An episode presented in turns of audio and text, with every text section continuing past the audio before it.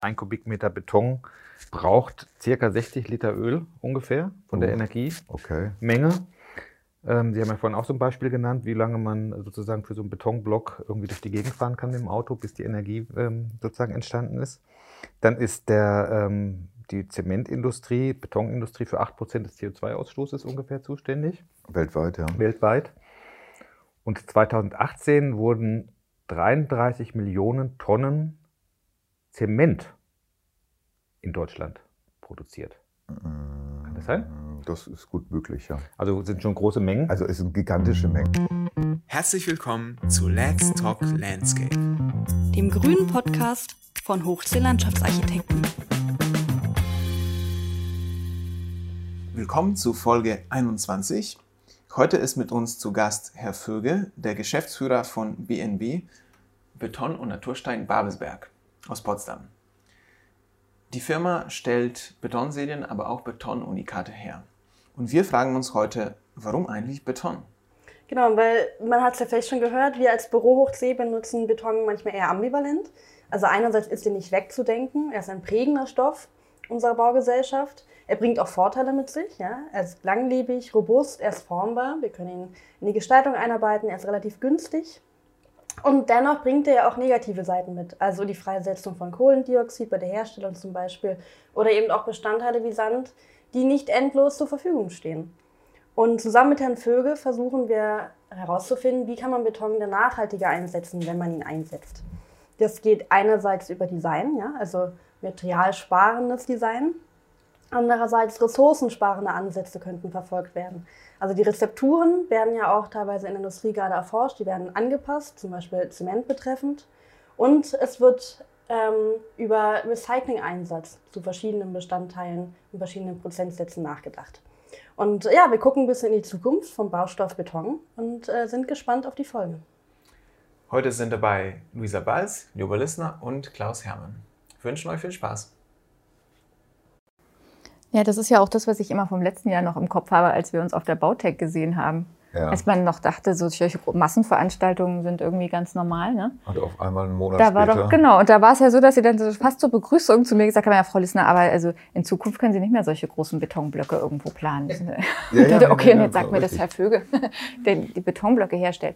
Ja, also das Weil- haben schon alle im Kopf. Die, ich habe die, die, die ähm, Fotos, wie heißt der, das Großprojekt da, immer im Kopf. Diese ganzen Blöcke, ja, da kann man locker mal äh, für einen Block von Berlin nach Hannover fahren, ne? CO2-mäßig. Und das ist natürlich schon ein Thema, was man vermeiden kann und auch sollte. Nur, das ist so ein bisschen, ich vergleiche das immer gern mit der Automobilindustrie. Ne? Elektroauto heute, 2021, ist noch nicht Standard, aber auf einem guten Weg, ein Standard zu werden, möglicherweise. Und das hätte man vor zehn Jahren auch nicht gewusst Mhm. oder gedacht. Da war Elektroauto irgendwie so, so auch eigentlich, ja, ist ganz nett, aber uninteressant. Und die Automobilindustrie, die Daimlers, VWs und Audis dieser Welt, haben ähnlich reagiert, finde ich, wie heute die Zementer, die Zementindustrie. Ja, natürlich, okay, wir müssen uns das einfallen lassen, überlegen. Ja, machen wir denn mal? Und das hat die Automobilindustrie vor zehn Jahren auch schon gesagt. Mhm. Und auf Mhm. einmal haben sie tatsächlich, aus meiner Sicht, tatsächlich ein Problem bekommen und äh, Tesla ist an denen vorbeigefahren, äh, rechts überholt mit Vollspeed und sie mussten nachziehen. Und äh, ähnlich sehe ich das heute, nur sind wir zehn Jahre davor noch. Das wird also noch ein bisschen dauern, bis sich das so durchsetzt wie Elektroauto gegeben Gegensatz zu Verbrennungsmotoren.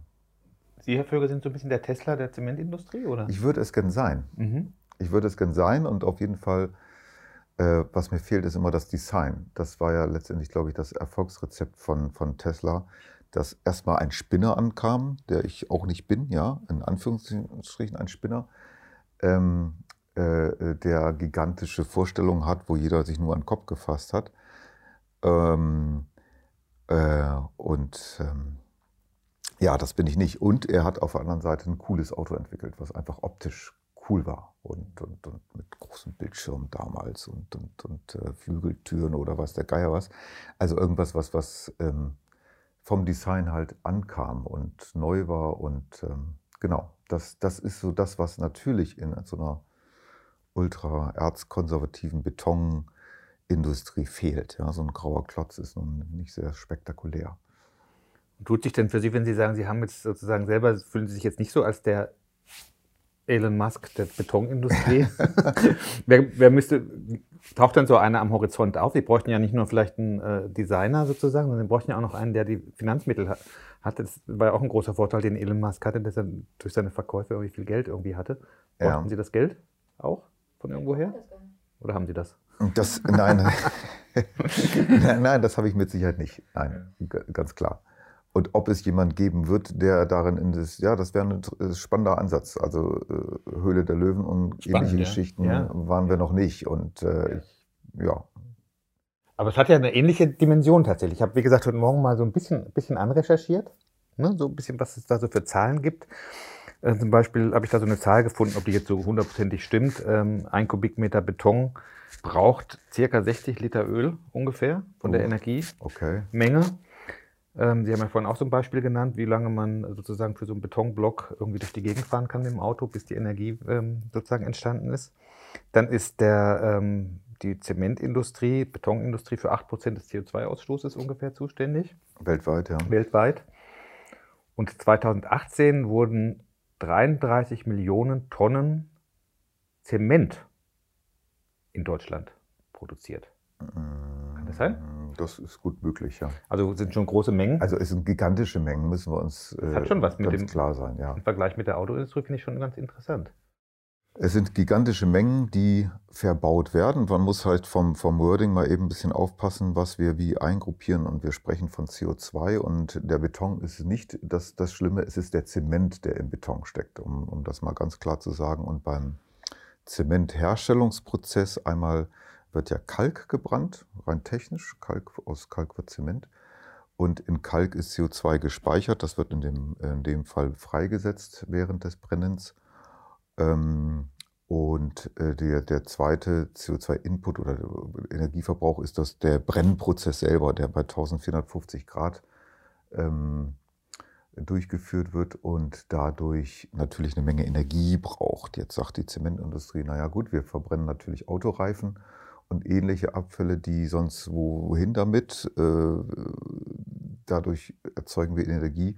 Das ist natürlich auch richtig grundsätzlich. Ja? Es wird also, um die Verbrennungstemperatur zu erreichen, werden Abfallstoffe verbrannt, die irgendwo da sind, die weg müssen, zum Beispiel Autoreifen. Ja, da gibt es viele, viele, viele Vergleiche. Am Ende des Tages bleibt es immer beim Gleichen. Die Zement- oder Betonindustrie verbraucht wahnsinnig viel oder setzt wahnsinnig viel CO2 in die Luft und das ist nicht zwingend Europa. Das sind, äh, das sind äh, ist in Asien, Entwicklungsländern. Das, das ist das Thema, wo am meisten tatsächlich heute und auch in den nächsten Jahren produziert wird und ver verbaut wird. Ja, also wie oft Deutschland oder auch Europa ist da gar nicht so schlimm dran beteiligt, aber in Asien und Entwicklungsländern wird in den nächsten Jahren Jahren so viel gebaut werden, das, das, das werden immer noch gigantische Mengen sein. Hm. Ja, aber es geht hier ja um eine Technologie, die geändert werden muss und da kann Deutschland natürlich Vorreiter sein und so passiert es auch äh, in vielen Forschungslaboren, die es ja gibt. Also wir sind nicht die Einzigen, die an dem Thema arbeiten. Das kann ich auch dazu sagen. Es ist die Zementindustrie, die ist natürlich ein bisschen gehemmt. Das ist so ähnlich wie bei Verbrennungsmotoren. Auch die Automobilindustrie hat ja den Kraftstoffverbrauch gesenkt im Laufe der Jahre von, was weiß ich, 12 Litern, 15 Litern vor 20 Jahren runter auf 5 oder 6 Liter. Auch das wird die Zementindustrie schaffen, den, den CO2-Output zu verringern. Aber so richtig der Burner ist das im Endeffekt halt noch nicht. Mhm. Das hat ja letztendlich ähm, die Industrie uns auch immer wieder vorgebetet, dass die äh, Innovationskraft der Industrie so groß ist, dass wenn die Probleme entsprechend da sind, dass sie dann auch Lösungen dafür finden. Ne? Haben immer wieder gesagt, ja, wir machen das alles effizienter, aber haben gleichzeitig immer dickere Autos produziert. Ne? Genau. Das ist ja zum Beispiel in dem Bereich gar nicht so, dass da irgendwie jetzt viel CO2 eingespart würde durch die Reduzierung und es wird aufgefressen durch größere Autos. Und so ist das auch beim Beton, ne? Durch die äh, na klar, man spart so ein bisschen beim Herstellungsprozess und alles Mögliche, was da gibt, aber am Ende des Tages wird natürlich unheimlich viel verbaut noch und mehr verbaut in den nächsten Jahren, Jahrzehnten. Mhm. Gut, und jetzt gibt es halt dann ja den Ansatz, entweder man baut weniger Ja, oder man baut irgendwie anders mit Holz. mit Holz, ja. Ja. Oder, oder man muss den Baustoff Beton so anpassen, dass man dafür weniger Zement braucht. Genau. Oder, Oder man baut man- so, dass man die, die, die, die, den verbauten Beton letztendlich wieder zu möglichst 100 Prozent irgendwann mal wiederverwenden kann. Ne? Genau, es gibt ja einmal den Recycling-Ansatz. Mhm. Das ist nicht zwingend ein mega CO2-Einsparer, aber es ist eindeutig natürlich ein Nachhaltigkeitsthema. Ähm, für jeden, da sind wir hier nicht beim Zement, sondern wieder beim ursprünglichen Beton, solange ich Sande und Kiese der äh, Umwelt entnehme, entsteht da irgendwo ein Loch. Ne? Ich nehme was weg und dann ist irgendein Wald, der gefällt wird oder ähm, irgendwo wird eine Wiese aufgebuddelt, um Gesteinskörnung zu entnehmen. Und ähm, das muss ja nicht sein. Da, ich kann natürlich sehr gut äh, alte Gebäude, Autobahnen, äh, oder in Tegel haben wir jetzt riesen Landebahnen, äh, die nicht mehr benötigt werden. Da gibt es ja auch das spannende Urban Tech Republic Konzept, ähm, um das halt abzureißen, zu schreddern und wieder neu einen neuen Werkstoff draus zu bauen. Das gibt es ja und das ist, fängt an jetzt und wird auch sicherlich in Berlin in den nächsten Jahren umgesetzt, erfolgreich. Jetzt habe ich aber gelesen, dass man beim Einsatz von Recyclingbeton mehr Zement braucht. Wo haben Sie denn das gelesen? Habe ich das- tatsächlich auch gelesen. Ja, im Ja. Internet Ja. bestimmt, ja. Genau. Äh, kann sein, egal, äh, Mhm. ist mir unbekannt. Also ich kenne ja die Rezepturen fast aus dem Kopf. Äh, nee, Okay. Nö.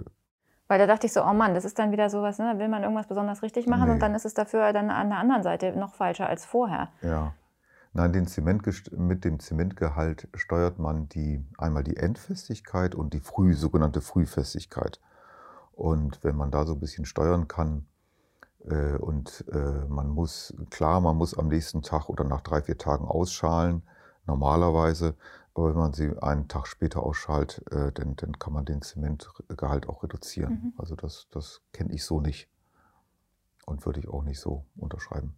Es gibt ja da in so einer Norm, da gibt es ja unheimlich viele Normen, wenn man da so guckt, 4, 2, 2, 6, 10 und so weiter. Mhm. Nennt sich das dann Betonsplit, zum Beispiel, den man mit einbaut als Recyclingmaterial. Mhm. Und ähm, ich stelle mir das aber so vor, dass man wahrscheinlich die Zuschlagstoffe, die man sonst verwendet, ähm, nicht ohne weiteres äh, sozusagen zu 100 Prozent durch Betonsplit ersetzen kann, sondern man wird wahrscheinlich trotzdem Fließmittel und äh, Zusatzstoffe und ähm, äh, auch Sand brauchen? Oder ist es denkbar, dass irgendwann mal sozusagen, wenn ich ein Betongebäude äh, Gebäude abreiße, ich daraus wieder äh, sozusagen das Material zu 100 Prozent in den Betonherstellungsprozess überführe? Geht das? Ja, also ähm, in Deutschland ist ja alles wunderbar, oder es ist sogar eine europäische Norm, alles genormt und gedient. Und die DIN-Norm, die es aktuell gibt und nach der man baut, die äh, gestattet einen Recyclinganteil von, 40, von 44 Prozent und keinen Sand. Also den Feinanteil muss Natursand sein. So ist die aktuelle Norm. Das heißt aber nicht, dass das technisch auch anders geht. Und ähm, wir bauen gerade jetzt für ein grünes Klassenzimmer für eine Kollegin von Ihnen ähm, aus 100% Recyclingmaterial. Tatsächlich. Ja, ja, sicher. Das- Ohne Sand mit zu verwenden. Aus Recycling-Sand. Ah, Gottes Willen. okay. Also Mhm.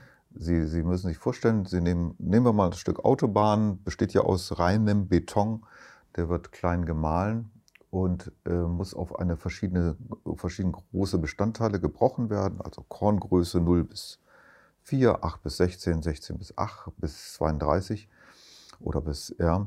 Und das muss man machen, um so eine sogenannte Sieblinie zu erreichen, aber es fällt auch Sand an, Recycling, Sand. Und natürlich kann man damit ein Betonteil, ein neues betonieren. Ist ja super. Ja. Ist es vielleicht so, dass sozusagen äh, die, die Einsatzmöglichkeiten im Freiraum, also in unserem Umfeld, Garten- und Landschaftsbau, vielleicht sogar noch vielfältiger sind, weil die statischen Anforderungen ähm, im Gegensatz zu einem Hochhaus zum Beispiel manchmal etwas geringer sind? Das würde ich auf jeden Fall sagen. Also wenn der Bauherr ähm, sich damit einverstanden erklärt, also technisch würde ich das immer unterschreiben. Also wir bauen ja gerade sowas und äh, technisch stehe ich ja dafür gerade die nächsten fünf, sechs Jahre und das mache ich ohne zu zucken. Also das ist nicht das Problem. Ist aber natürlich, wenn jemand guckt, prüft, macht, tut, außerhalb einer europäischen Norm. Mhm. Muss man fairerweise dazu sagen. Und es gibt leider Bauherren, die das nicht so gerne sehen. Da finde ich auch interessant, von wem geht denn der Wunsch nach Veränderung aus? Also diese Initialzündung zu sagen, wir wollen was verändern. Das könnte von der Industrie, also dem Hersteller gehen. Also wir wollen die Nasenspitze vorne haben. Wir haben ja. Angst, dass wir überholt werden. Oder eben von Bauherren, Planern, die sagen, na gut, dann nehmen wir jetzt die Verantwortung und bauen nicht ganz nach Norm, aber wir wollen eben ähm, ja, da einen Fortschritt sehen. Genau, das ist ein, ein, ein super spannendes Thema, weil ich, ähm, wir kriegen ja oft Besuch und machen Werksführungen, ob das für Architekturbüros sind oder auch Einzelkunden. Von bis, also bei uns kommt ja durchs Werk, von der Studentengruppe bis zum Professor, der irgendein Büro hat und natürlich viele Planerarchitekten. Und jedem, jeder muss sich meine Story anhören, wie er nachhaltig bauen könnte. Und ähm, das, die Resonanz ist schon erstaunlich. Und ähm, anders als gedacht. Ich hätte gedacht, okay, gerade die jungen Architekten kommen mit dem Fahrrad zur Arbeit und gehen im Biomarkt einkaufen und wollen natürlich auch äh, nachhaltig äh, bauen. Äh, Fehlanzeige. Leider gar nicht. Die jungen gerade junge Planer, Architektinnen und Architekten, die ähm, haben mal irgendwas gehört, so ein bisschen, ja, mit Recyclingbeton stimmt, das war mal in irgendeiner Vorlesung der Fall. Das war es dann aber auch. Und das durchzusetzen, ähm, das finde ich eher bei der etwas älteren Generation, Ü40, wenn ich das so als älter bezeichnen darf. Da merkt man schon, und das geht hoch bis Ü80. Also äh, auch ganz alte äh, Berufskollegen, ältere Berufskollegen, äh, die sind auf dem Nachhaltigkeitstrip und auf dem Was tun-Trip sehr viel ausgeprägter als Junge. Das ist aber interessant. Ne? Woran kann ja. das liegen? Kann das vielleicht daran liegen, dass die Jüngeren sich noch mehr davon beeindrucken lassen, dass es Regelwerke gibt und Festlegungen und ähm, das vielleicht für sich noch nicht so gut einschätzen können, wo man da dann mal auch so gewissermaßen den Arsch in der Hose haben kann, zu sagen, da bewege ich mich außerhalb, ich muss es halt abstimmen? Naja, so, so, so, so ein Planer oder gerade ein junger Planer ist ja froh, dass er einen Job hat möchte sich natürlich ungern die Finger verbrennen in einem Büro und mit neuen Ideen, die möglicherweise nicht ganz technisch durchgestylt sind, äh, ankommen und äh, haben da möglicherweise mehr Berührungsängste, was Neues durchzusetzen oder anzubringen, als ein Älterer, der sagt, ich habe schon so viel gemacht in meinem Leben, auch davor habe ich keine Angst. Ne? Ich weiß es nicht, also das ist total schwierig, äh, warum das so ist. Mhm. Aber es kann ein Grund sein, ja. Also Spannende Frage für Ihr Büro mal nachher so in der Mittagspause ja, oder so.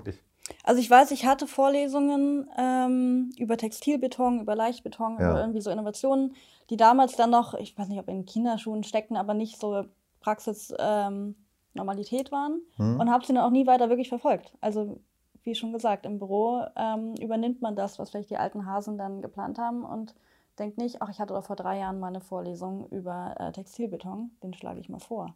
Mhm. Vielleicht wirklich aus dieser Sorge, vielleicht ist das noch nicht weit genug. Also die Sorgen sind natürlich da. Es ist möglicherweise teurer, man weiß es nicht so genau, was nicht der Fall ist, aber man weiß es halt nicht als, als Planer. Es ist neu, man muss jemanden überzeugen, man muss äh, seinen Chef überzeugen, die Chefin überzeugen, man muss den Bauherrn überzeugen. Alles Themen, wo man sich als junger Planer möglicherweise ungern die Finger verbrennt. Mhm. Das wird sich erfreulicherweise dann ändern, wenn es mehr Vorschrift wird.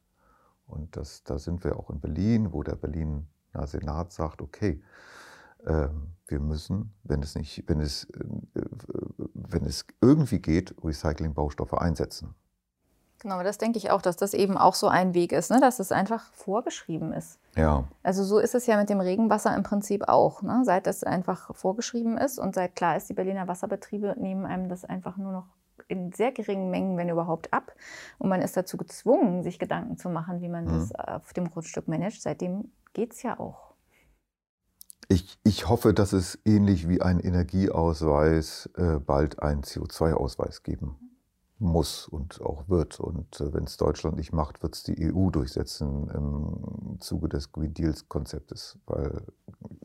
und dann muss man halt bei der Errichtung eines Gebäudes oder einer Anlage sein Zettelchen hinlegen oder ein, ein grün-gelb-rot-Liste oder irgendwie sowas, wo halt drin steht, was, was blase ich eigentlich in die Luft und, und, und äh, bei der Herstellung und natürlich auch, wie kann ich das Ganze wieder rückbauen. Das gibt es ja jetzt schon bei den DGNB-Konzepten auf sehr kleinem Niveau, aber ich hoffe, dass sich das bald durchsetzt. Mhm. Gut, jetzt sind Sie, ja offensichtlich so ähnlich wie wir auch so ein bisschen ungeduldig, was dieses Thema angeht, oder, sagen mal, oder haben da Interesse dran, sich damit zu beschäftigen, eben nicht zu warten, bis diese offiziellen Regeln ja. äh, aktualisiert sind, sondern im Vorfeld schon so ein bisschen was auszuprobieren. Das macht ja auch Spaß, könnte ich mir vorstellen, so ein bisschen Dinge auszuprobieren. Und dieses eine Beispiel, das Sie jetzt genannt haben mit dem freien Klassenzimmer, 100% Recyclingbeton bis zum Recycling-Sand da drin verwendet erfordert ja letztendlich vor allem ähm, eine Bereitschaft des Auftraggebers und des Planers, sich dem Thema zu stellen und eines Herstellers, der dann mhm. auch, wie Sie, äh, das dann auch umsetzt. Ich könnte mir vorstellen, dass man eben nicht wartet, bis das äh, soweit ist, äh, dass andere einem da Vorgaben machen und dass man da ein bisschen voranschreitet, weil das sind ja auch Beispiele, die dann in so Best Practice dann auch vielleicht Schule machen. Gibt es denn vielleicht die Möglichkeit, dass man bestimmte Dinge jetzt schon in seinen Alltag einbaut, dass man bei Ausschreibungen darauf achtet, letztendlich im Galabaubereich äh, Recycling vorzuschreiben. Was würde denn zum Beispiel passieren, wenn wir in der nächsten Ausschreibung, die wir machen, reinschreiben, es ist Recyclingbeton zu verwenden und zwar nicht nur sagen wir für einen Fertigteilhersteller, wie Sie es jetzt wahrscheinlich gemacht haben, sondern dass man auch sagt, auch für die Rückenstützen und für den Betonunterbau oder gebundene Bauweisen, nehmt ihr Recyclingbeton. Was würde dann passieren bei den Bietern? Also witzigerweise ist das schon eine Vorschrift des Landes Berlin, dass sie das tun müssen. Nur es weiß kaum jemand. Und ähm, deshalb macht es kaum jemand.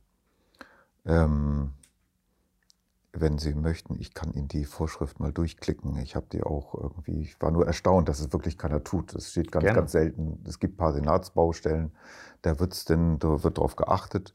Aber es ist tatsächlich eine Vorschrift, Kreislaufwirtschaftsgesetz in, in Berlin, äh, da gehört zu, dass wir äh, äh, Altpapier benutzen müssen oder die Berliner Büros Altpapier benutzen müssen, unter anderem oder sonst alles mögliche Recyclingprodukte und auch als Baustoff möglich ein, nach Möglichkeit ein Recyclingprodukt.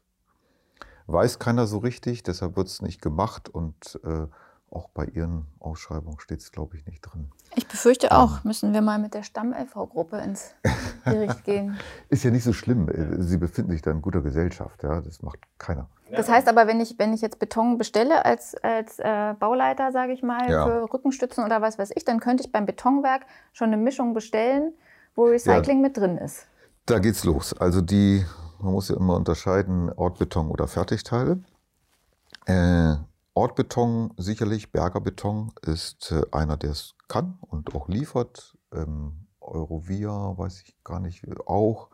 Es gibt ein paar ähm, Ortbetonhersteller in Berlin, die es können, für die es auch kein Hexenwerk ist. Aber man ist natürlich im dem Wettbewerb etwas eingeschränkt. Und der Bauleiter auf der Baustelle, dem tut man damit natürlich keinen Gefallen. Und ähm, der muss rumtelefonieren, muss sich schlau machen, muss sich mit irgendwas Neuem auseinandersetzen. Ja, er muss halt gucken, wo er seinen Strom für sein Elektroauto herkriegt. Also kauft er dann doch lieber den Verbrenner, um nochmal auf das andere Beispiel zurückzukommen. Gut, aber das muss man ja über die Nachfrage regeln können. Ne? Also ja. von daher macht es ja Sinn. Es muss am Anfang ein bisschen unbequem sein und dann nehmen es vielleicht auch mehr ans Angebot, wenn sie mehrfach einen Anruf bekommen haben, dass sie gerne äh, Ortbeton genau. liefern sollen mit Recyclinganteil und sie können es nicht liefern, machen sie sich darüber ja vielleicht Gedanken. Korrekt. Ähnlich ist es bei den Fertigteilherstellern. Da ist es noch extremer, da gibt es also sehr wenige. Also Sonderteilhersteller, so wie wir beispielsweise, gibt es nicht viele, die Recyclingbeton einsetzen. Muss ich ganz klar so sagen. Und da sind wir natürlich bei einer Wettbewerbsverzerrung möglicherweise wo sich auch ein Bauherr oder Polier oder Bauleiter oder irgendwie äh, nicht gern drauf einlässt. Ja. Da vorzuschreiben, und das wäre auch so, wenn Sie es heute, Sie können nur in die Ausschreibung schreiben, Recyclingbeton oder gleichwertig, ja, das würde funktionieren.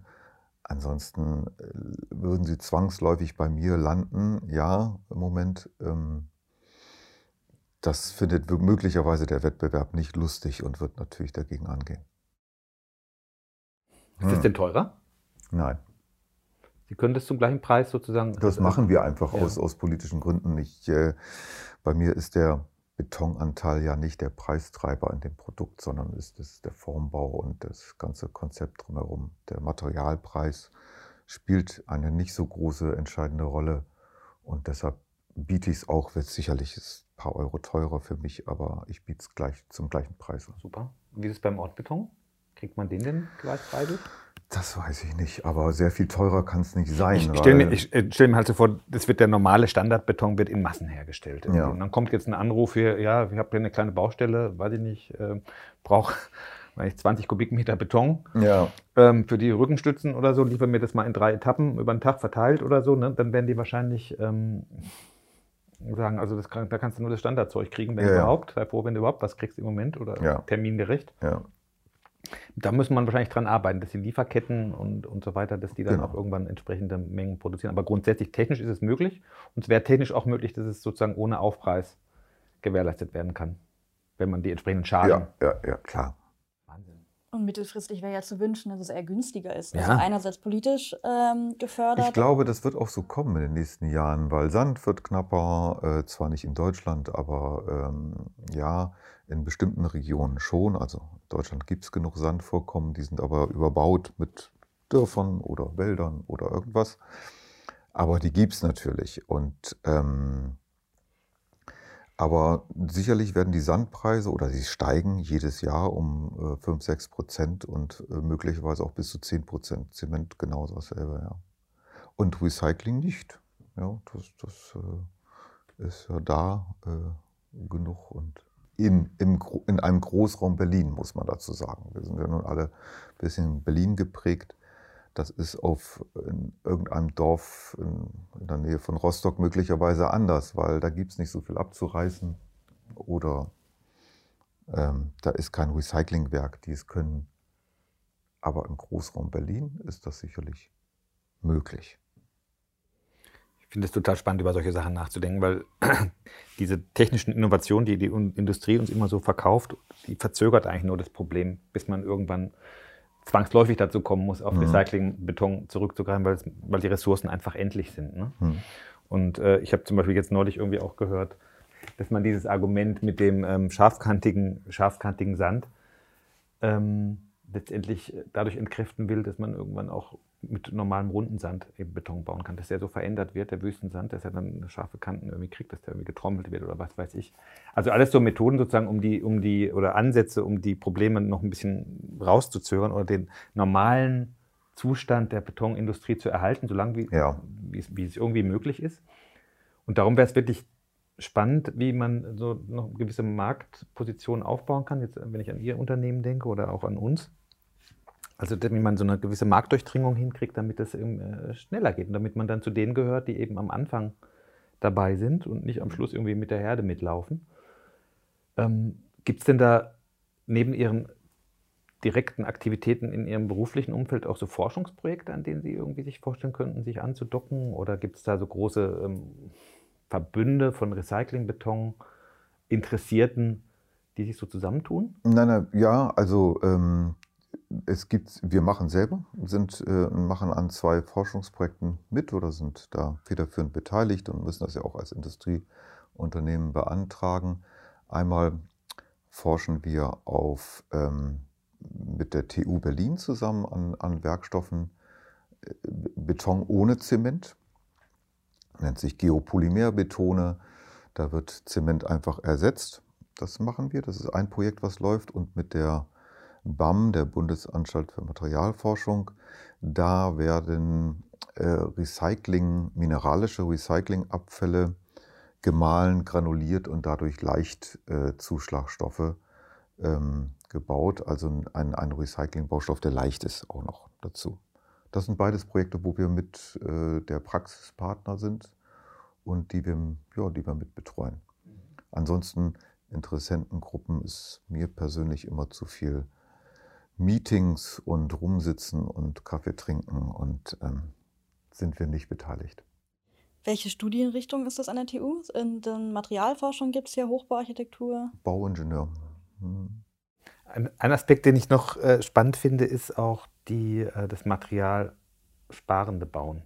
Ja. Also es gab in den letzten 10, 20 Jahren, und wir waren auch daran äh, beteiligt, muss man gestehen, auch so ein bisschen die Tendenz, den Beton letztendlich so als endlos verfügbaren Baustoff zu verstehen. Und äh, ich gibt eine ganze Anzahl von Bänken, die sozusagen in der Gegend herumstehen, jetzt auf Plätzen und so weiter, die sozusagen als komplette Betonblöcke hergestellt wurden, wo die Firmen manchmal Schwierigkeiten haben, die Dinge überhaupt äh, sozusagen mit kleinen Gerätschaften an Ort und Stelle zu bringen. Also wo unheimlich viel Masse produziert ja. wird, mh, anstelle einer etwas filigraneren Struktur, die mhm. allein schon von der Konstruktion her weniger Material verbraucht, aber natürlich vielleicht in der Herstellung von der Form, die dafür notwendig ist, ein bisschen aufwendiger ist.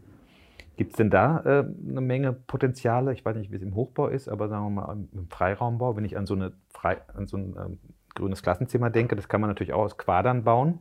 Mhm. Man könnte es aber ja auch, sagen wir mal, von vornherein so konstruieren, dass es sozusagen mit minimalen Betonmengen auskommt. Wäre das auch ja, da kommen wir in den Bereich von Textilbeton.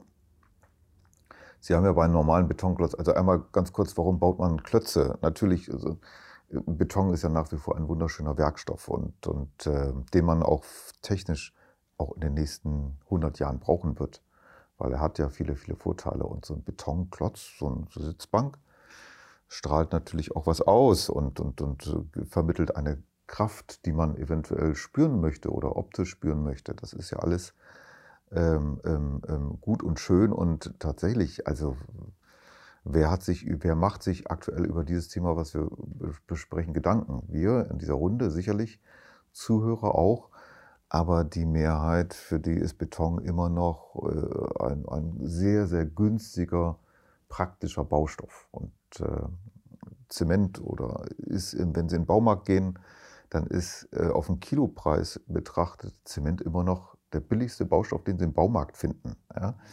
Und auch in der Bauindustrie. Deshalb, äh, wenn man sich damit nicht beschäftigt, dann ist das nach wie vor so. So ein Klotz ist doch schön und so einfach, hält ewig, wunderbar. Ist halt auch wahnsinnig Klotz. robust, ne? Und ja. diese Anforderung, dass es Vandalismus sicher sein muss und so weiter und so fort, die, die bringt einen auch oft zu dieser Lösung. Ja, genau. Und ähm, so, wenn wir jetzt dünner gehen, also die, ein, ein Beton hat ja immer, wenn es um Stahlbeton geht, den man in der Regel benutzt, hat man immer eine Mindestdicke von 10 cm, die man haben muss, damit der Stahl nicht korrodiert und rostet. Ähm, die kann man mit Textilbeton reduzieren. Klar. Oder klar. Und da verändert man oder reduziert man schon mal um 60, 70 Prozent äh, das Material. Das ist ja auch ein ein wunderbarer Ansatz, wenn wir zum Grundzug gehen, wie sparen wir CO2? Naja, ich mache einfach weniger Material. Da habe ich auch schon mal zwei Drittel weggespart. Herrlich. Ähm, geht auch. Man muss natürlich dann überlegen, einen Klotz zu zeichnen ist einfacher als eine filigrane Struktur zu entwickeln und äh, äh, auch dann zu bauen. Ja? So, so, so ein schöner Hocker, wie er vor uns steht, das können die Zuhörer nicht hören, aber natürlich kann man den kubisch machen aus Beton. Man kann ihn aber auch genau so machen, hält genauso. Ist aber wahrscheinlich von dem, wie Sie es beschrieben haben, vom planerischen Prozess, vom konstruktiven Entwerfen natürlich sehr viel aufwendiger, als den als Klotz herzustellen. Und wahrscheinlich in der Summe, weil eben Zement leider noch so billig ist, in der Herstellung und in der Form, ja. die man dafür braucht, aufwendiger. Ja. Und ähm, von daher ist es wahrscheinlich auch tatsächlich ein Preis, eine Preisfrage, weil das Material noch so billig ist. Also Material ist ja generell in unserer Gesellschaft noch zu preiswert, ja. sonst würde sich automatisch ganz vieles verändern. Äh, wenn, wenn, wenn, die Bratwurst äh, 8 Euro kosten würde, wird es wahrscheinlich auch nicht äh, jeder mehr kaufen in den Massen, wie es jetzt passiert, ja. Dann würde zum Beispiel sowas wie ein CO2-Ausweis, wenn der Quader nicht solid gefüllt ist, sondern eigentlich innen hohl ist und nur dünne Wände hat, ja, genau. wäre ja ein Anreiz, ihn dann ähm, nicht mehr voll zu gießen. Ja. Vollkommen richtig. Also als U oder als L oder irgendwie sowas. Es gibt ja genug Konstruktionsprinzipien, wie das geht. Wir versuchen jetzt ja gerade vielleicht mal so ein kurzer Schwenk, weil ich erzählte ja vorhin von unserer Nachhaltigkeitsarbeitsgruppe. Wir versuchen ja genau auch die Dinge, die eben jetzt noch nicht möglich sind, irgendwie auch intern und mit dem Bauherrn zukünftig etwas offener zu diskutieren und zu kommunizieren, weil wir auch merken, dass auf Auftraggeberseite doch eine gewisse Bereitschaft immer wieder da ist, sich diesem Thema zu stellen und auch dazu zu hören. Und ähm, es fehlt aber manchmal sozusagen an der äh, ja, glaubwürdigen äh, Vermittlung dieses Themas. Vielleicht kann dieses Podcast auch so ein bisschen dazu beitragen, ja. den einen oder anderen Blick so zu, äh, zu öffnen und dann einfach auch in der frühen Phase eben auch mal mit einem Bauherrn, auch gerade mit einem öffentlichen Bauherrn, der dazu angehalten ist, ressourcenschonend äh, zu bauen und Senatsvorgaben hat, hat dann solche Dinge auch zu diskutieren und dann auch zu sagen, Mensch, lass uns mal gucken, kriegen wir das nicht anders sind, seid ihr bereit, etwas mehr zu investieren dafür, dass ihr sozusagen ähm, etwas äh, nachhaltig gestaltet? Denn letztendlich ist es ja so, in der Summe ist es ja teurer für die Gesellschaft, die Dinge jetzt zum Fenster rauszuwerfen und die Materialien einfach ohne Sinn und Verstand irgendwie äh, einzusetzen. Ähm, es ist noch nicht eingepreist. Ne? Der Klimawandel ist nicht, äh, die Klimafolgekosten sind nicht eingepreist, die späteren mal, Entsorgungskosten sind nicht eingepreist. Wenn man das alles tun würde, würde wahrscheinlich auch jetzt schon der Beton, Betonquader deutlich teurer sein als ein, sag mal, intelligent hergestelltes Produkt. Äh, vermutlich, ja. Ähm, wobei ich würde gar nicht äh, mich auf den Pfad begeben wollen, dass es am Ende teurer wird. Also na klar, wenn man diese ganzen Folgen berücksichtigt, ja, aber wenn Sie heute ein, ein Gebäude abreißen, weil Sie was Neues bauen möchten, dass der selektive Abbruch äh, die Entsorgung, die müssen ja das, das alte entsorgen und wieder neu kaufen und so weiter. Ich weiß gar nicht, ob das so viel teurer am Ende ist, wenn, wenn, wenn wir jetzt an öffentlichen Auftraggeber denken. Er hat irgendwo eine alte Schule oder keine Ahnung, was, was irgendwie abgerissen werden muss. Na ja, wunderbar, da kann man doch was Neues draus bauen. Und er muss nicht wegschmeißen und dafür bezahlen. Also die Wirtschaftlichkeitsrechnung, äh, die wird gar nicht so schlimm ausfallen. Was ich gerade interessant finde, häufig haben wir zumindest in Berlin ja den Fall, dass man was abbricht und dann genau an gleicher Stelle wieder was errichtet. Genau. Ähm, was mich, also zum Beispiel Thema Apfelsaft. Ne? Du hast Apfelbäume, du erntest deine Apfelbäume, alle Bauern in der Umgebung auch und dann bekommt man seinen Apfelsaft. Das übertragen ganz abstrakt auf, auf ähm, Beton wäre ja vielleicht, man bricht seine Baustelle ab, ja. dann gibt es zu einem Werk, die bearbeiten das, die brechen das und man bekommt das wieder zurückgeführt und zahlt dadurch weniger. Also das ist sehr kleinräumig, sehr lokal gedacht. Aber ich weiß nicht, ob das einen Anreiz bieten würde. Weil ich glaube, Menschen fällt es einfacher, etwas zu investieren, wenn man direkt auch was dafür bekommt. Mhm. Normalerweise schreiben wir ja aus, dass der Beton abgebrochen wird, sei es ein Pflaster oder Beton oder was auch immer, Kellerdecken, ähm, und dann ist er weg. Und dann machen wir innerlich einen Cut und unsere Gedanken beschäftigen sich mit der Ausschreibung, wo wir wieder neues Material anfordern, mhm. was dann vielleicht recycelt ist, aber wir wissen ja gar nicht woher. Eigentlich wäre es schön, wenn man wirklich sagt, okay, der Ort ähm, wandelt sich um und hat vielleicht in gewissen Teilen wieder Spuren von davor. Mhm. Ähm, wie so ein Image, wo du dann irgendwie auf der einen Seite wird noch abgebrochen und auf der anderen Seite bauen die daraus schon wieder das nächste, ja? Also genau, wir hatten ja wie mal so eine Schule, die aus der DDR mit, mit Plattenelementen gebaut war, ob wir die als Zaun wieder einbauen. Also dass man sagen, ja. denkt, vielleicht muss man es ja gar nicht zerstören, sondern kann für gewisse Prozesse größere Teile behalten und ja. halt eingießen oder wieder einbauen. Genau. Einmal das oder man, man kann es halt tatsächlich brechen und wieder neue, Werk, äh, neue Bauteile draus bauen. Also da gibt es ja auch, das, das ist natürlich so, die ersten Leuchtturmprojekte in Berlin gibt es. Das ist Tegel, das ist ein, ein, ein großer Park ähm, in, im Ostteil von Berlin, ähm, wo halt auch irgendwas abgebrochen werden soll und, äh, oder wird und wieder neu gebaut. Und wenn Sie nach DGNB-Standard bauen wollen und dann eine Platin-Auszeichnung erhalten möchten, dann muss man es auch so machen. Das, das, oder sollte man es so machen, wenn man nicht woanders sparen kann. Und noch schlauer wird es, äh, wenn Sie das vor Ort brechen und vor Ort betonieren. Wieder.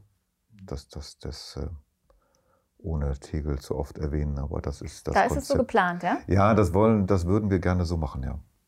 Also tatsächlich vor Ort brechen und vor Ort ein temporäres Werk hinstellen, um neu zu bauen. Ich glaube, das ist ein tolles Bild. Also das ist, das ja. macht echt was. Das ist das ja im Prinzip das, was du ja. erklärt hast gerade. Ne? Das, das, funktioniert dann, in Tegel, wo, wo, man unheimlich viel Platz, Platz hat. hat, naja, klar. Und, und, und erstmal Material auch in Hülle und Fülle zur Verfügung ja. steht, ne? klar. Und vielleicht auch dieser Forschungsgedanke mit bei ist, also dass die Firma ein bisschen erproben kann, die, ähm, dieses kleine Werk, was man da aufstellt, baut man ja nicht jeden Tag auf einer Baustelle auf. Und genau. wenn dann dahinter irgendwie so ein Tech-Zentrum steht und sich Berlin damit rühmt, äh, neue Sachen auszuprobieren, dann sind da vielleicht irgendwie auch noch mehr Interessen bei. Genau, geht halt nicht immer beim Einfamilienhaus oder Karstadt äh, Hermannplatz ist auch so ein, so ein Thema, wo es, aber wo die Idee war, so zu machen, aber ein bisschen schlecht am Hermannplatz. Ne? Das Bild passt, äh, kann man auch noch ganz gut ergänzen. Ich lese ja gerade dieses oder habe das Buch zu Ende gelesen, ähm, Material Matters ähm, wo sozusagen auch die Idee aufgebaut wird, dass man ähm, sozusagen die Materialien sozusagen natürlich äh, von vornherein äh, gar nicht mehr in so einen Abfallprozess äh, kommen lässt, sondern eben von vornherein als wirklich Wertstoff betrachtet, als Rohstoff. Ja. Und sozusagen als Eigentümer des Objekts letztendlich auch den Wertstoff immer ähm, sozusagen selber irgendwie in seinem eigenen Eigentumsbereich irgendwie hält und nicht einfach, na gut, irgendwann wird abgerissen, kommt jemand anders, nimmt, nimmt das ganze Zeug. Und das setzt aber auch voraus, dass man sozusagen auch von den, von den Eigentumsgedanken anders denken, eben nicht so ein Investoren äh, ähm, Modell verfolgt, wo man sagt, okay, ich baue was und dann verkaufe ich es nach ein paar Jahren an den meistbietenden und dann bin ich raus aus der Nummer. Und dass man sozusagen stärker wieder sozusagen zu, dem, äh, zu der Wertschätzung äh, findet, indem man sagt, okay, ich bin für das, was ich da baue, nicht nur die nächsten 10, 20 Jahre zuständig, sondern das ganz, sondern für immer im Prinzip. Ja, genau. Und das ist ja im Prinzip bei öffentlichen Auftraggebern eigentlich per se der Fall. Ne? Die müssten ja eigentlich äh, sozusagen dieses Grundprinzip verfolgen. Das ist letztendlich ähm, Gemeinwohlinteresse ist, was ich da baue. Und es ist bei Genossenschaften zum Beispiel, ähm, die sozusagen auch in hundertjährigen Zyklen denken äh, oder eben nicht in kurzfristigen Abständen ja auch der Fall. Das heißt, man sollte vielleicht auch gerade in dieser Anfangszeit, wie das ja auch bei ähm, Tegel jetzt passiert, sozusagen mit Auftraggebern diese Innovationsprojekte voranbringen, die wirklich auch langfristig denken und letztendlich für die, die dann auch sagen, okay, irgendwann wird dann das Material ja wieder mein kommt es wieder zu mir zurück und dann muss ich gucken, was kann ich damit noch machen. Es gibt ein Projekt von Cradle to Cradle äh, inspiriert in Holland und äh, glaube ich noch mehrere andere. Da sprach auch Eike Rosbach neulich äh, davon, wo sozusagen Gebäude äh, schon von vornherein so konzipiert werden, dass man sie später wieder selektiv zurückbauen kann und daraus wieder etwas Neues baut. Dass man sie von vornherein so konzipiert und dass man sie sogar den Banken und äh, den Geldgebern äh, dass man diesen Grundstock des Gebäudes sozusagen mit einpreist und sagt, okay, 10% kommen ja später wieder als Wert ja. zurück ähm, und ihr könnt uns sozusagen das in, könnt es in euer Kreditsystem mit einrechnen. Und nicht später sozusagen äh, eine Million Entsorgungskosten in 20, 30 Jahren. Ja, nee, deshalb äh, ist, ist vollkommen richtig. Und deshalb, wenn wir die wirtschaftliche Seite sehen, ich glaube nicht, dass es so viel teurer oder äh, ist am Ende des Tages, wenn man wirklich ein äh, bisschen den, den Radius ein bisschen größer spannt. Weil, ähm, ja, man, man, man hat einen Werkstoff, man hat die Entsorgungskosten nicht, man hat den Rückbau nicht, der irgendwann stattfindet. Ähm, hm. Und, und es ist technisch nicht schlechter, das muss man auch eindeutig dazu sagen. Es gibt genau dieselben technischen Varianten, die man mit anderen Werkstoffen hat. Ne? Ich würde es mal vielleicht noch den Bogen spannen wollen zur Gestaltung. Wir haben ja unser Leitbild ist ja gemeinsam nachhaltig gestalten. Das heißt, die Dinge, die wir dann aus Recyclingbeton möglicherweise zukünftig verstärkt herstellen, sollen ja auch gut gestaltet sein. Wir haben technische Dinge besprochen. Sieht denn auch so ein Recyclingbeton anders aus? Bei uns ist er ja oftmals äh, sozusagen als Sichtbeton präsent im Außenraum. Kann man da auch sag mal, neue äh, sag mal, Gestaltungsbilder irgendwie daraus ableiten? Gibt, sieht der, kann man den ich stelle mir so einen Beton, so einen angeschnittenen Betonrecycling-Baustoff äh, optisch auch so ein bisschen anders vor, als es so, mal so ein natursteingekörnter äh, Beton ist. Kann man da eine neue Gestaltungssprache daraus auch ableiten? Mm, also erschreckender oder, oder auf den ersten Blick erkennen Sie den Unterschied gar nicht. Okay. Ja? Deshalb, ähm, das werden die Zuhörer nicht sehen, aber wenn Sie einfach mal, dann müssen Sie, Frau Lissner, dann müssen Sie mal beschreiben, wie das aussieht. Das ist ein Recyclingbeton. Naja, also für die, die Oberfläche jetzt erstmal sieht für mich aus wie die Sichtbetonmuster, die wir vor ein paar Jahren auch schon von Ihnen bekommen haben. Ja, genau. ähm, innen drin der Anschnitt, ja, könnte man, wenn man es jetzt weiß, könnte man sich einbilden, dass man da recyclierte Gesteinskörnungen also, drin sieht. Aber ehrlich gesagt, hätten wir da jetzt nochmal ein Vergleichsmuster mitnehmen sollen von dem, von dem neuen Beton quasi. Aber es ist tatsächlich von, von außen betrachtet, es ist genauso glatt und homogen und wie, wie sonst auch. Waschbeton ist ein bisschen schwieriger herzustellen, ne? oder hm. sieht dann auf jeden Fall ganz anders aus? Naja, das kommt darauf an, was man denn am Ende zerschreddert. Also wir haben ja auch schon versuchsweise ähm, äh, Klinker, rote Klinker, gelbe Klinker mit äh, eingemischt und da erzielt man ganz, ganz, ganz tolle Farben, wenn das dann auch gewaschen ist. Ne? Also das, das ist dann der rote Klinkerpartikel äh, äh, sind da drin oder gelbe. Gelb, Rot, Grau ist ja sowieso so eine super schöne äh, äh Farbvariante. Was die, haben Sie denn da noch als ähm, zweites hier im ja, das Angebot? Ist was, das ist was, das geht noch, noch einen Schritt weiter. Das, das kommt gleich noch, ja. Ja, genau. Also, lange Rede, kurzer Sinn, auf den ersten Blick sieht es optisch ist gleichwertig und auch von der Verarbeitung und so ist, es gibt es keinen Unterschied. Wenn man möchte und man möchte jetzt irgendwie ein bestimmtes äh, Gebäude, was ein Abrissfall war, darstellen oder dass es sichtbar wird, dann kann man das eigentlich ganz schön machen, ja, indem man die Klinker, Ziegelbestandteile muss man ein bisschen messen, Wasseraufnahme und sowas, dass es technisch auch funktioniert, aber das kann man da tun. Und das aber auch sichtbar wieder verarbeitet. Mhm. Damit der Nutzer erkennt, ah ja, das war tatsächlich mal das alte Plansch, Planschi-Becken oder sonst irgendwas, was es mal gab. Klasse. Das finde ich gut. Ja, das, das ist wirklich gut. toll, wenn es hinterher dann zu sehen ist, ja. Also auch die Besonderheit des Ortes dadurch so ein bisschen ähm, ähm, zu wertschätzen und in die Zukunft zu transportieren. Ja. Das ist toll. Ja. Ja. Sind Sie denn, können sind, gerne kreativ werden. Sind das denn jetzt, was Sie uns da mitgebracht haben, sind das denn 100% Recycling-Beton? Äh, ja, das ist das Muster, die wir, die wir gerade aktuell verschieben, verschicken äh, an Interessenten. Da haben wir so einen Button auf unserer Website und kostenlose Muster und so weiter. Das Verschicken habe ich einfach da aus der Kiste gegriffen. Mhm. Und der dürfte von den Festig, der würde schon außerhalb der DIN-Norm jetzt äh, sozusagen laufen. Da müsste also auch streng genau. genommen ein Bauherr sagen, okay, ich möchte jetzt die Platte oder den, die, Tritt, die Tritt, äh, Trittstufe oder die Bank aus dem Material haben, auch wenn ja. sie nicht DIN-konform gemischt ist. Richtig. Und die Garantie habe ich und sagen wir mal, nach heutigem Stand des Wissens dürfte also es auch keine Probleme geben. Äh, nein, genau. Und also ich stehe ja nochmal technisch gerade für mein Produkt, äh, bin ich sowieso verpflichtet nach allen möglichen Kriterien und, und, und, und äh, Geschichten. Das können Sie nicht durchbrechen, Herr Herrmann. ich habe es nur mal versucht, ob schon so. ob sich schon biegen lässt. Nein. Unterschätzen Sie meine Fingerkraft nicht. Ja. Also, das, das wäre jetzt ein Ding, oder? Das könnten auch die Zuhörer hören. Das wäre sehr peinlich, ja. Nein, das, das ist aber nicht der Fall. Ist, die Festigkeitswerte sind tatsächlich äh, gleichwertig, absolut. Genau. Te technisch keine Einschränkung. Und äh, warum noch nicht 100% äh, Recycling verarbeitet ist? Naja, gut, die DIN-Norm-Welt oder die EN-Norm, das sind die europäischen Normen, ja, die, die äh, muss halt auch in mehreren Gremien über mehrere Jahre zusammensitzen und dann dauern die Prozesse ein bisschen. Aber es gibt sehr viel Fachliteratur, die auch, wo, wo drin steht, hey, na klar können wir das so machen. Von Doktoren, Professoren und Instituten, Weimar ist der Vorreiter, die sich sehr seit Jahren schon, jetzt seit Jahrzehnten damit beschäftigen. Und alle sagen ja los, feuerfrei, grünes Licht. Ne? Wir hatten ja mal beim ähm also wir verwenden ja Recycling-Baustoffe aus Beton vorrangig als Unterbaumaterialien ja. bisher. Das hat ja manchmal auch äh, Probleme mit sich gebracht, in Naturschutzgebieten zum Beispiel oder in Wasserschutzgebieten, ja. Entschuldigung, lässt sich das nicht so ohne weiteres einsetzen. Es gab auch mal eine Phase, da, äh, oder es gibt auch in einigen Bundesländern sozusagen die Vorgabe, dass sie sozusagen Recycling-Baustoffe als Unterbau nur sehr, sehr eingeschränkt nutzen wollen, weil da eben auch eine gewisse Emission von Schwebstoffen damit verbunden ja. ist, möglicherweise.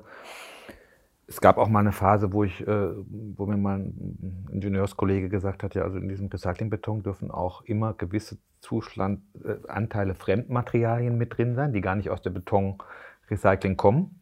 Da gab es mal so, ja. so, so, Phasen, wo ich mal gehört habe, da hat einer irgendwie so, gab es immer so 0,5 Prozent darf irgendwie anderes Zeug noch drin. Dann hat einer dann, ist jetzt wahrscheinlich alles durch die Normen abgedeckt, hat dann auch irgendwelche äh, Kugelschreiberminen da noch drin reingeschreddert. Fahrräder, was man Fahrräder und sowas. Was ja, man alles genau. hört, sind vielleicht auch Gerüchte. Ja. Aber klar, die Recyclingstoffe, die wir verwenden, und da haben wir eben auch äh, immer wieder ähm, sozusagen Zweifel, die, wir wissen nie ganz genau, was kommt da eigentlich so an für Zeug. Ne? Was ist da so zusammengerührt worden im Beton-Recyclingwerk? Mhm. mhm.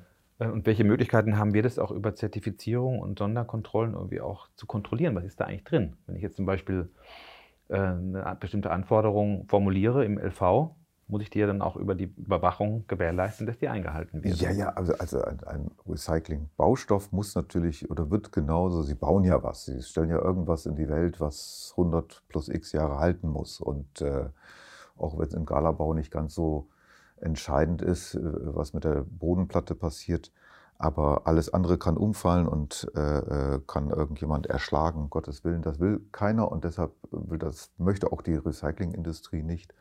Und selbstverständlich wird das alles getestet und äh, Güte überwacht. Also das, das ist so. Und äh, es gibt Zeugnisse darüber oder ein, ein, ein Recyclingwerk nehmen wir mal Kraftbaustoffe in Spandau. Äh, die haben eine Güteüberwachung. Natürlich müssen, die können sie von jeder Charge nachweisen, was da drin ist. Und äh, Fremdanteile und so. Ja, äh, sicher mögliche irgendwelche Bitumenreste oder irgendwas, aber in so geringem Maß, dass das nicht schädigend ist. Hm. Oder auch Ziegel, die Wasser aufnehmen und sowas und dann zu Frostschäden führen können. Das, das, das ist möglicherweise drin, aber natürlich wird nachgewiesen, dass es in so einem geringen Maß ist, dass es nicht zu Schäden kommt. Ich habe es halt nur im, jetzt heute auch beim Recherchieren, was, was wird eigentlich Beton so hergestellt? Da steht jetzt ja nicht nur Zement und Sand und Wasser irgendwie drin. Da gibt es Fließmittel, da gibt es chemikalische Zusatzstoffe, da gibt es alles Mögliche, was da noch drin ist. Ich bin kein Chemiker, aber das denke ich ist doch was anderes, als ob ich einen Naturschotter irgendwie einbaue in der Landschaft, ähm, ob ich einen Recycling-Baustoff irgendwie verwende, wo sozusagen auch noch Fließmittel und Chemikalien mit drin sind. Das ist ja wohl der Fall. Oder sind das alles Naturprodukte? Äh, ja, ja. Also man Fließmittel ist drin, keine Frage. Das ist ähm, äh, aber technisch oder chemisch gesehen nichts Schlimmes. Ähm, es ist wie eine, wie eine Seife. Ja? Das, man, man, muss sich das vorstellen. Ähm, die Gesteinskörner, die, die sind eckig und die, die, dadurch fließt das halt nicht so, weil die verkrallen sich und, und ähm, Wasser auch. Und man reduziert mit einem Fließmittel, was früher tatsächlich eine Seife war, oder ein, äh, reduziert man die Oberflächenspannung vom Wasser und lässt die Werkstoffe, die was da reinkommt, ein bisschen gleiten besser gleiten. Das ist ein Fließmittel, technisch gesehen. Und das ist äh, weder asbesthaltig noch krebserzeugend. Das ist, äh, ich bin kein Chemiker, um mir die genauen Bestandteile zu sagen, aber es ist erstmal sehr gering. Auf einen Kubikmeter Beton lass es vielleicht äh, ein Liter sein oder irgendwie sowas. Ähm, was auch, was sicherlich abbaubar ist. Also keine Ahnung, aber das war noch nie ein Thema und dass ich noch die Datenblätter hätte lesen müssen. Also, dass da Massen an Chemikalien drin sind, also es wäre mir neu. Ich mache es jeden Tag. Ich weiß nicht. Kenne ich nicht. Also bei Ihnen ist nur Fließmittel, Sand, Zement? Grundsätzlich natürlich. Also Gestein, ein mineralischer Anteil Wasser und Zement. Und der mineralische Anteil setzt sich zusammen aus Sand, der fein ist, zu gröberen, bis zu gröberen Bestandteilen. Das heißt, bei Ihnen sind auch keine Kugelschreiberminen in kleineren Anteilen. Ich habe jetzt auch in dem Muster keine gesehen. Nee. Ähm, auch in dem anderen nicht, von dem Sie ja noch verraten wollten, was Sie denn noch mitgebracht haben. Ja, Sehe genau. ich auf den ersten Blick keine. Also Kugelschreiberminen, Fahrräder, Blumentöpfe, alles nicht vorhanden. Würde auch, durch, würde auch jegliche Güteüberwachung merken und sehen und sagen, nee, sorry, geht nicht. Ja.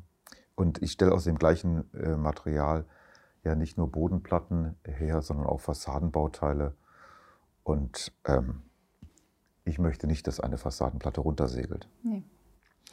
Ähm, ja, das habe ich Ihnen noch mitgebracht. Das, das ist noch ein Schritt weiter. Wir haben jetzt so ein paar Minuten über Recycling und den Nachhaltigkeitsgedanken gesprochen.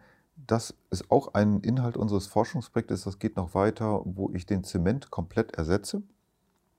Der ist da gar nicht mehr drin. Ähm, und eine 100% Recycling Sand und kleine Gesteinskörnung nehme und das mit einer Wasserglasmischung verbinde.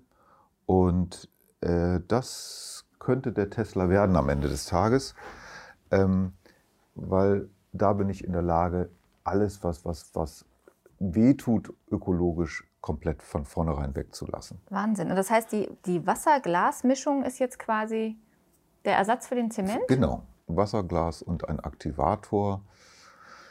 Ja. Mhm. Also ein, ein super, super, super spannender Werkstoff, wo ich äh, vom Wüstensand bis zum Recyclingmaterial alles vermengen und verbinden kann. Also und, auch, äh, ich krieg's nicht durchgebrochen. Nein, das, das, das ist. Äh, ich würde es nicht mitbringen, wenn es zerbröselt. Und das ja. ist ein Prototyp oder könnte man die Terrassenplatten, die man gerade ausschreibt, schon äh, in diesem Material Hm. bekommen. Das ist ein Prototyp und da würde ich auch noch ein bisschen forschen wollen. Das ist ein Projekt, das geht noch dieses Jahr. Aber am Ende dieses Jahres, ähm, ja, Sie müssen noch ein bisschen mehr, weil es halt noch nicht so durchindustrialisiert ist, etwas mehr auf den Tisch legen. Toll, das ist ja irre. Also das hat jetzt, die Oberfläche hat jetzt eine bisschen gröbere Struktur. Ne? Man sieht hier die, die Körnungen tatsächlich. Ja. Das weiß ich nicht, ob das jetzt einfach an der Bearbeitung liegt. Ja, Oder das ob das, Zufall, also Sie könnten tatsächlich auch so, so eine Sichtbetonoptik produzieren mit diesem neuartigen Verfahren. Könnte ich ja. Ich Ja? habe das geschliffen, um damit Mhm. wir sehen, Damit man die, die ähm, Stoffe sieht. was da drin Alles ist. klar. Mhm. Aber warum, äh, wir sprachen vorhin über das Gestaltungsthema, Mhm. ähm, warum will ich den, den Beton imitieren, ja, den, den, den, den ich vor zehn Jahren einfach so eingebaut habe und wieder diesen grauen Klotz schaffen, nur mit einem anderen Material. Also ein bisschen wie Tofu-Wurst, oder? Ja, genau. Warum denn nicht zeigen, dass es was anderes ist? Ja, Es gibt von Liapor, werden die einen oder anderen kennen, ähm, Liament, das ist auch ein Tonwerkstoff, der ist ganz dunkelbraun. Ja, das ist wie, wie ein Betonwerkstoff am Ende von der äh, Stabilität, aber der ist ganz dunkelbraun. Ist doch schön. Also muss nur natürlich in das Gesamtfarbkonzept passen, aber ist auch sehr CO2 reduziert und äh, sieht halt anders aus. Ja, und ist doch nicht Ja, schlimm. ist ja auch in Ordnung. Klar, ist ja auch was anderes. Also, Das sieht ganz toll aus. Ja, Also Für super. die Zuschauer nochmal ist wie so ein Terrazzo jetzt so angeschliffen, ne? also dass man diese Gesteinskörnung da drin sieht. Ja, wir packen auf jeden Fall Fotos noch mit dazu, dass Ja. man das dann. Wir beschreiben es zwar ganz toll, aber vielleicht hilft es. Und es ist ungefähr drei Zentimeter dick, also echt nicht zu brechen. Ich versuche es immer wieder, komischerweise. ja, toll. Genau. Und da kann man natürlich auch mit den Materialien, ob das nun Glas, Textilbeton oder Textilbewehrung äh, Bewehrung ist und so weiter, genauso arbeiten. Und das ist deshalb interessant, dieser Werkstoff, weil da kann ich das Konzept auf der Baustelle anders umsetzen. Ähm, wenn ich eine, nehmen wir mal die Landebahn von Tegel, ähm, zerschredder, da muss ich schon sehr, sehr, sehr groß, äh, großen Wert auf die technisch, auf die Sieblinie achten, dass es in den richtigen Korngrößen gebrochen wird und so weiter. Bei diesem reicht mir ein Mehl, ein Gesteinsmineral oder ein mineralisches Mehl, was ich äh, zusammenfüge. Und das kann ich tatsächlich auch beim Einfamilienhaus äh, äh, oder ähnlichen äh, äh, nutzen, dass ich auf sehr kleinen Raum einen sehr kleinen Brecher habe, der das Einfamilienhaus, alles Mineralische, was da anfällt, ob das Fliesen sind, ob das irgend Klinker oder Backsteine sind, zerkleinern und vor Ort die Bodenplatte wieder aus dem Material herstellen. Und dann, dann, dann haben wir schon, also das ist dann ein schönes Konzept, da wird es dann rund. Mhm. Ja. Weil ich das dann nicht mehr brauche. Da muss ein CMX nicht ankommen und eine Bodenplatte betonieren. Ja. Wie ist das aktuell der Stand vielleicht bei Ihnen? Wie viel Prozent macht konventionelle Betonprodukte und wie viel die ähm, Recycling oder Innovativen aus? Und Ja. da würde mich vor allem der Trend interessieren. Also wo sind wir jetzt und was strebt man an? Ähm, Aktuell ist, ist, ist, aktuell ist der Stand traurig und, und ich kann es noch nicht mal in Prozent sagen. Also ich bin froh, dass wir mal wieder ein grünes Klassenzimmer haben, wo der Bauherr sagt, ja bitte. Ich könnte natürlich Recycling-Baustoffe reinmischen, das, das wäre normgerecht und okay, ähm, genau. Also noch ist er sehr, sehr gering. Aber wenn man sich das bei äh, jetzt in der Autoindustrie anguckt, mit welcher Geschwindigkeit das ja dann doch ging, wenn man sich an diesen Koloss Autoindustrie irgendwie anguckt, wie die sich dagegen gewehrt haben, noch jahrelang. Und Ja. dann kommt eben so ein äh, innovativer Gedanke da irgendwie rein und auch die Erkenntnis, wir müssen jetzt irgendwie äh, da was tun in der Politik.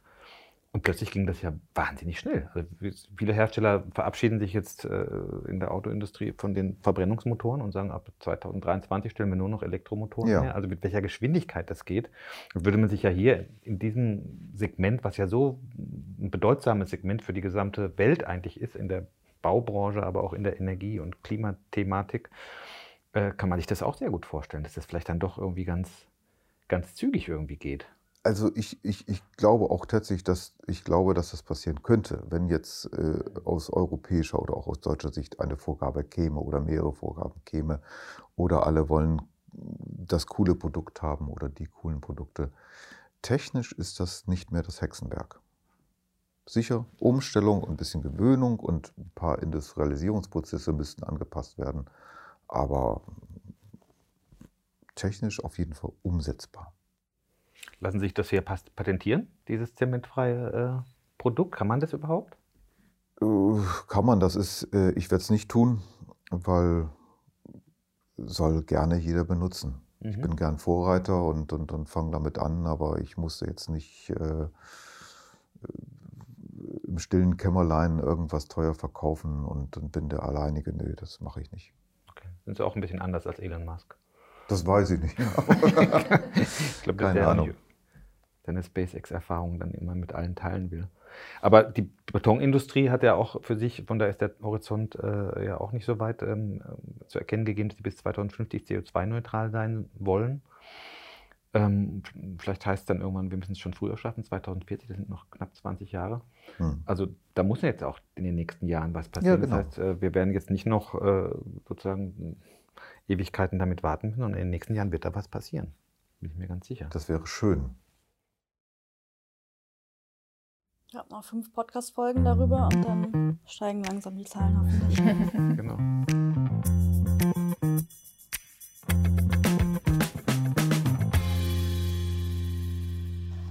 Für mich war es eine Folge, die zum Nachdenken angeregt hat. Ähm, ich fand es interessant, mal so einen Einblick zu bekommen, was es eigentlich auf dem Markt gibt und äh, gar nicht so in den Standardkatalogen. Und ich hoffe, der Teil mit den Musterstücken ähm, war verständlich. Wir haben es ja ein bisschen versucht zu beschreiben. Und in zwei Wochen haben wir dann wieder einen Landschaftsarchitekten bei uns zu Gast. Und auf die nächste Folge bin ich wirklich gespannt. Ähm, da ist nämlich mit uns Franz Reschke als Gast, ein erfolgreicher Landschaftsarchitekt aus Berlin. Und wir werden über Entwerfen und über Wettbewerbe in der Landschaftsarchitektur sprechen. Bis dahin. Ciao.